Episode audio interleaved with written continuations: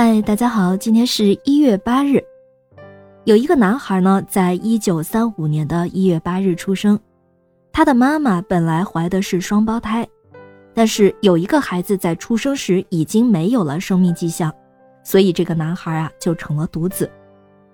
从小的时候开始，父母上教堂的时候总是带着他。两岁时，他就能爬上教堂的讲台唱福音歌给大家听。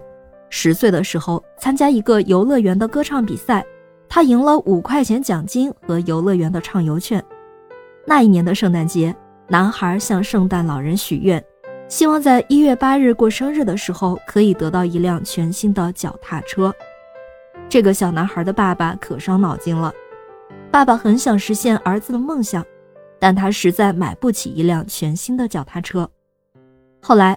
他在五金行找到了一把标价十二块九毛五的吉他，十二块九毛五看起来是笔小钱，可是对于这个男孩的家庭来说，却是一笔很大的预算。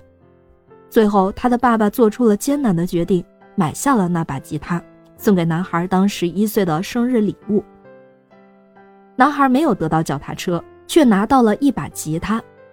拿到这个意外的礼物，他并没有失望。反而开心地跟着爸爸开始学弹吉他，叮叮当当地走向了音乐之路。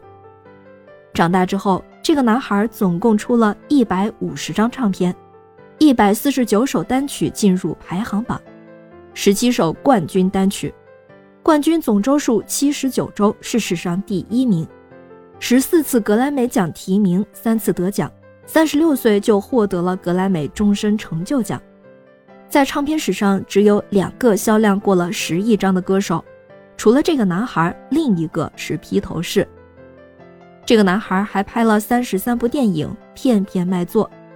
美国邮政部门还以他为主题发行过两款纪念邮票，总印量十亿张，是邮政史上最畅销的邮票。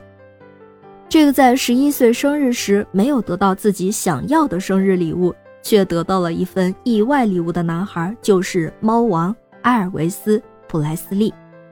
我们常常听说，如果上帝关上一道门，就会为你打开一扇窗。希望你喜欢今天的故事，感谢您的收听。咩咩 Radio 陪伴每一个今天。